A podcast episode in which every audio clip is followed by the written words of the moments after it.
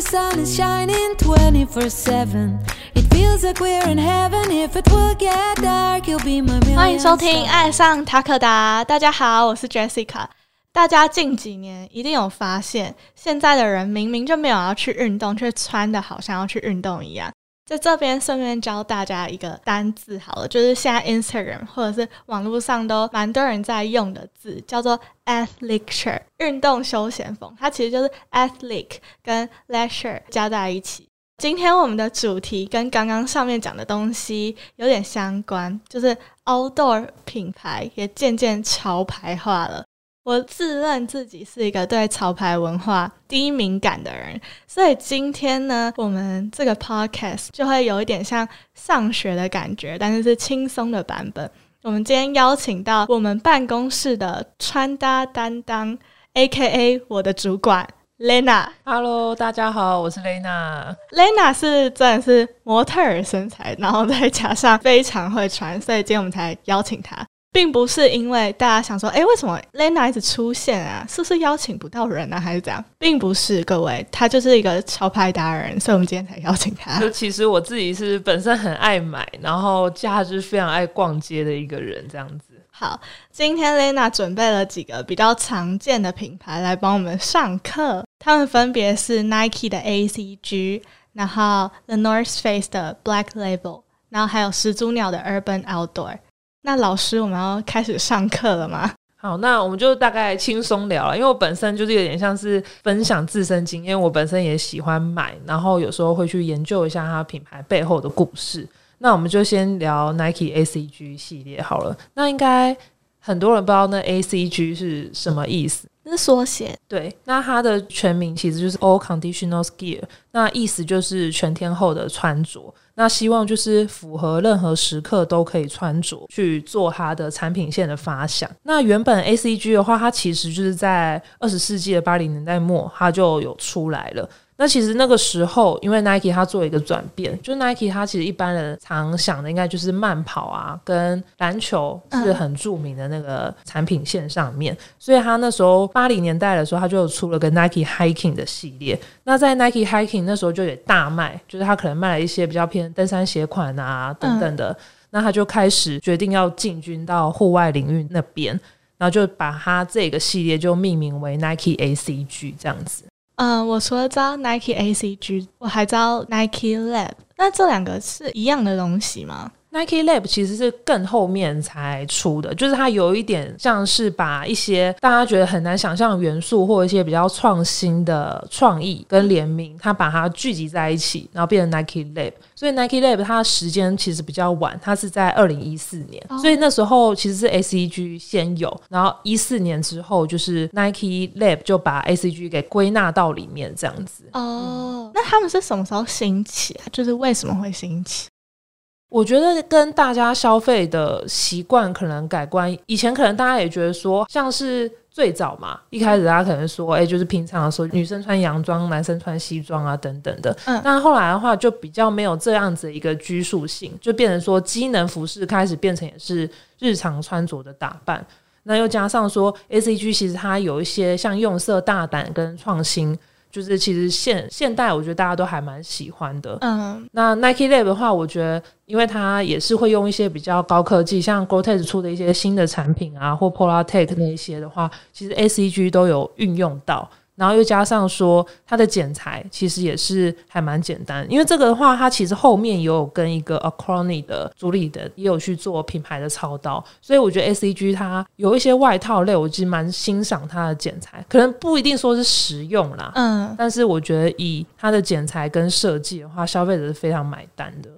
而且刚刚听 Lena 这样讲，他们的剪裁如果是用很好，那他们布料那些材料应该也是用很好的东西吧？我觉得跟 Nike 一般的品牌相较起来，它是真的用很好。嗯但当然，我觉得真的说要穿他的衣服上山，我觉得还是会不是那么建议啦。嗯因为我自己有时候穿其实就是为了好看哦跟去买的。嗯然后我有时候之前我有试一件 Gore-Tex 的外套，嗯那我穿了就发现，哎它下面其实也没有抽身，然后它整个设计超短版，就是为了好看，哦所以也不是适合可以当雨衣使用。那我穿起来就是长腿美眉，然后就对没了。对对对对对对，所以我觉得说他还是走这样子的路线。那我觉得他这样也很好，他也不会跟真正的就是户外机能服饰去做打到，就是嗯 TA 本来就不同这样子。哦，那蛮酷的，就是从八零年代尾，对，然后开始到现在，嗯，它的商店在台湾有吗？还是只能网络？他其实有它在大型的 Nike，它自己有一个区有在卖。那像 New Nineteen 是我最常去逛的，就是它是整个三层楼的 Nike Store，所以它很大家。那它在二楼的时候也有自己的 ACG 系列，我觉得喜欢的人都可以去看，因为它有分类，就很明显的看出来它真的很不同啦。就很不一样。对，这三个品牌，我最有兴趣的就是 The North Face Black Label。哦，对，可以请 Lena 帮我们讲解一下吗？可以，但 The North Face 的 Black Label 它其实的价格就跟 Nike 的 ACG 其实远远的超过了一大截，因为它的整个的单价跟费用就比较贵。哎、刚刚小小打个岔好了，嗯因为其实我在就是看一下网络上的资料，其实最近也有人在讲 Nike ACG 就是 a c r o n y 的主理人后来就在一八年就结束跟他合作了嘛，嗯就变成 ACG 他们自己做发展。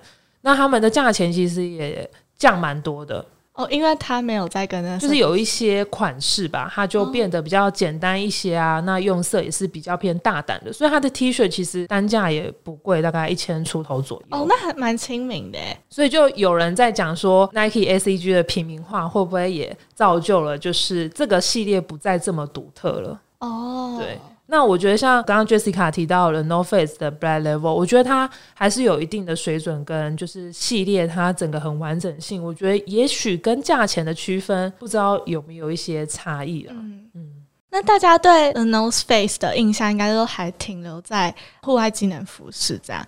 那为何有 Black Label 的诞生呢？因为其实 The North Face 它最早也是专精在做户外登山这一块嘛。刚刚也讲，就是很多现在我觉得户外机能服饰也是变成一个日常穿搭的部分。嗯，那其实它的品牌原本是最早是一九六六年就创了。那其实 Black Level 大概是在二零一五年诞生的，所以是很近期才有的支线。那它其实原本就是来自于它的一个 urban exploration 的概念。那这个的概念就是，其实让你在都会的时候也可以穿搭，所以它就是有点像是为城市冒险家提供优质的装备，然后轻巧，就是也不会厚重的版型。嗯，然后让它的剪裁啊跟机能设计就融合在那产品线里面，这样子。哦，因为最近大家应该也知道 Purple Label，那 Purple Label 跟 Black Label 是一样的东西吗？它 Purple Label 我觉得它就更特别了。它其实，在很早，就是大概二零零三年，它跟日本的一个品牌叫 Nanamika 一起合作，做一些联名啊，或者是借由他们的设计师直接做一个。我觉得有一个我还蛮喜欢，它叫做 City Boy，那是什么风格啊？它就是会比较偏日本的话，它剪裁可能就不会有那么明显的轮廓线嘛。就腰身。对他们可能会比较宽松啊，就比较像是 City Boy，就有点滑板少年那种穿搭的感觉，所以它的系列跟方向，我觉得就还蛮明确，它也不会太复杂，那一看就是一个很简单，然后简约的时尚这样子。那 Black Label 就是比较大众吗？我觉得 Black Label 应该是更不大众，因为它的它会故意展现在它的剪裁，所以它有一些哦可能是很复杂。它光是一个裙子，它可能就做一像裤裙感，然后它的折线用非常多，嗯然后可能它的腰身也用很多一些特殊的配料配件啊，然后去做一些让它绑啊或等等的。所以它的价钱，我觉得也反映在它的剪裁的复杂度上面。哦它的配件用很多。对对对，对，感觉 Black Label 就是要那种很高的人穿会比较好看诶，因为我就是受害者之一。真的吗？对，就是我穿起来就是不知道发生什么事，有点像圣诞树，你知道吗？就是倒三、角形，它就是剪裁多，所以它通常不会太简约，嗯有时候就会穿起来会看起来比较复杂。嗯它可能就是要体现它的工艺跟那些技艺，所以我觉得的确有一些好像不是适合每个人的穿着啊。North Face 本来就是做机能服饰嘛，那 Black Label 它用的材料也一定都是机能服饰的材料。那像这种，像刚刚提到 ACG，就是你觉得比较不方便或者不能穿上山嘛？嗯那 Black Label 是可以穿上山的吗？我觉得像刚刚 A C G 那些，我觉得是爬焦山，我觉得都 OK。但 Black Level 也是，我觉得爬焦山适合，因为它有一些配件，或者是它比较偏向为了都市人去做穿搭设计，所以它并不是说为了登山这一个需求去做一些剪裁等等的。哦，所以即使是用那些面料，但是还是不太适合上山。对。就是因为像是我为了要让剪裁好看，我可能去增加一些腰线的折线啊，或者是我腰带的一些皮带啊设计，那那些话其实就是增加重量嘛。那登山主要还是强调轻量化。所以我觉得那也是比较偏向在都会的时候穿搭。像去年他有一款裤子我也很喜欢，他就做牛仔裤。哦，我知道，但他是用 Core Max 这个去做呈现，那他可能就完全也不适合就是登山的时候穿着。那它算是我觉得面料上的一个大要镜，跟它的剪裁取胜这样子。了解。那刚刚 Lena 提到这三个品牌里面，我最不熟悉的就是始祖鸟的 Urban Outdoor。我会不熟悉它的原因，是因为它其实呃每个市面它都有卖，就他没有特别区分出来说哦。这个店就是全部都卖 urban outdoor 的东西，然后有时候问他们店的阿姨，然后阿姨就说啊，这个你平常也可以穿啊。然后我就想说，哦，所以这是 urban outdoor 的意思吗？就是我会很 confused，就是这到底是不是？然后它的风格到底是什么？所以请 Lena 帮忙跟我们分享一下。其实我觉得，就是 urban outdoor 现在跟真正的 outdoor，就我觉得最大的差异，我觉得可能是出发点。嗯，因为你 outdoor 的话，真的就是你要设计。像塔高大，我们有时候在设计一些机能，我们就真的要想，哎，这个登山的时候真的是适合，譬如说，哎，这个口袋可以拿来干嘛的？那为什么要设计这样？那它的角度或者是口袋位置啊，要怎么样调整？我们就是都要。经过可能真要去爬山穿穿过之后，我们才知道哎怎么样做。那 Urban Outdoor 我觉得它比较偏向真的就是都会，嗯，比较偏向时装去做一个改变的概念，就是时装的西装你也可以换成一个机能四面弹性的面料，让你在。平常的时候也是有吸湿排汗啊等等的机能，嗯，我觉得这是比较大的差异。那始祖鸟的 Urban Outdoor 为什么会有像异业合作嘛？就是以我所知的资讯，就是他们有异业合作。其实他自己就有一个 Urban Outdoor 的支线，那他的支线的名字叫做 Valence。原本的话是因为他们的总裁就是 Taylor Jordan，他本身的话不只是一个专业的攀岩家，但他自己私下也是喜欢穿一些都会感比较雅痞风格的人，就是喜欢穿搭的。对，所以呢，他这样子的风格其实跟 Outdoor 也是完全的不同嘛。那他就也会想要说，既然他自己私下穿的，因为你攀岩家也不可能每天都走在路上让人觉得哦，这个人等下去攀岩这样子，所以。他后面就也把这个支线就是算是创立，然后他是在就是二零零九年的时候开始推出 Balance 这个。那刚刚 Jessica 讲到联名，其实他蛮早之前就像二零零五、二零零六，他就有在跟 The North Face 啊那些市面上还有 Levi's，他都有合作过了。哦，还有那个前几年不是有个 Gigi Hadid，还有他妹妹，还有他妈妈，不是有穿始祖鸟，然后跟 Off White。对的助理就是 L V 他们的男装设计。其实我觉得这个的话，我觉得也算是一个代表一个象征性未来的一个趋势，因为其实始祖鸟就还是户外界的，有点像是最顶级。它的剪裁那些还是大家就是最崇尚的一个品牌。那我觉得时装开始会跟它结合，就也象征的，就是 Urban Outdoor 真的就是开始走入大家的生活。像以前我们也比较不会说，哎，legging 直接穿上路嘛。哦，对。然后或者是说我对于上班的定义，我就是一定要穿洋装。然后男生一定要穿西装、衬衫。对，那渐渐的，就是开始有这样的形态转变。像国外的话，可能他要骑脚踏车通行，那他不可能穿一个很挺，然后完全不适合，就是做一些简单运动的嘛。所以我觉得各个品牌开始会走 Urban Outdoor 这个系列的话，我是觉得未来应该是一定的趋势啊。嗯，我也觉得我蛮喜欢这个趋势的，说真的。就像雷亚刚刚讲的嘛，上班一定要女生一定要穿洋装，或者是出席正式活动一定要穿正装，那些其实我觉得材质上面都蛮不舒服的。然后现在就是你即使穿的很运动、很 outdoor，你也可以很辣、很漂亮那种感觉。那我们还是要回来谈谈我们的品牌未来支线，就是有没有可能朝 urban outdoor 这样的东西去发展？其实。因为塔沟大其实最早我们的出发就是以登山健行这个运动为产品设计，那渐渐的我们也知道说。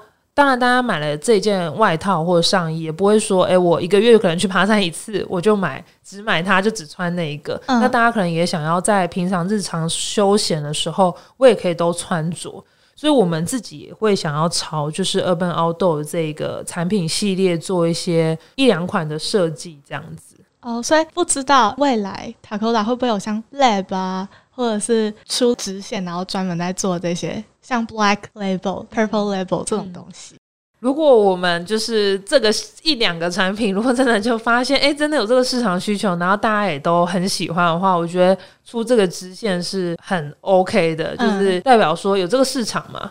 对我刚想到，就是我们不是有 Yoga Life 吗？Brand New Me 吗？对对，那个系列瑜伽系列嘛。那这个瑜伽系列是不是也是算 Urban Outdoor？对，因为其实 Yoga Life 这个算是我们在去年就刚好疫情最严峻的时候就开始爆发，不是那个时候就开始。降低社交嘛，那可能健身房那些那时候也叫大家尽量不要去嘛。然后爬山的话也是很容易遇到人群啊。嗯，所以我们那时候就想说，哎，要怎么样子维持，就是大家还是有在家运动的习惯，就有点像是宅经济的概念。那我们那时候就决定说，哎，何不如我们就也是创一些 yoga 的产品，然后给一些女性市场穿着。哦，像我们最近有出那个 polo 衫嘛，那那就有点像 lifestyle 的对对对。感觉，嗯，那就是这种穿衣哲学要怎么融入生活里面？我先讲讲为什么会想要做 polo 衫，好了，好，因为其实我觉得 polo 衫它还有另外一个运动是跟它最正相关，就是高尔夫球。那其实高尔夫球其实穿起来就很像上班的时候穿的打扮，嗯，那 polo 那个时候我们会想要做的原因是因为其实。夏季的服装就是除了短袖之外，其实比较好去做改变的，就还有我们想到另外一种，哎，polo 这种。那我们觉得说，其实现在的人有时候，哎，我就是下班想要去运个动或跑个步，我可能因为我穿了一个很不排汗的衬衫或 polo 衫，我还要再去做换装。那何不如我们就直接创一个既可以吸湿排汗。然后又外观看起来很适合你上班穿着的产品，嗯，我们就是以这样作为我们 Urban Outdoor 的出发，这样。我刚刚有提到就是瑜伽系列嘛，然后还有呃新出的 Polo 衫。那 Takoda 还有什么产品其实是 Urban 系列？我们还有一个就是比较偏向四面弹性的一个机能衬衫。衬衫类的话，其实在 Outdoor 界有一些是把它当做夏天的小外套嘛。嗯，那有一些人就会把它单穿，就是比较偏向正装的形式。嗯，那我们也是想说，哎，既然这样的话，其实衬衫有很多种不同的用途，那我们何不如也把衬衫这种单听这两个词比较偏向 urban 的东西，把它改成 outdoor 化这样子？那未来有没有可能出更多像 urban outdoor 这种的服饰或者是系列产品？有，我们明年的话应该会陆续出这种款式，因为目前还在开发打样中，就是请大家再尽情期待这样子。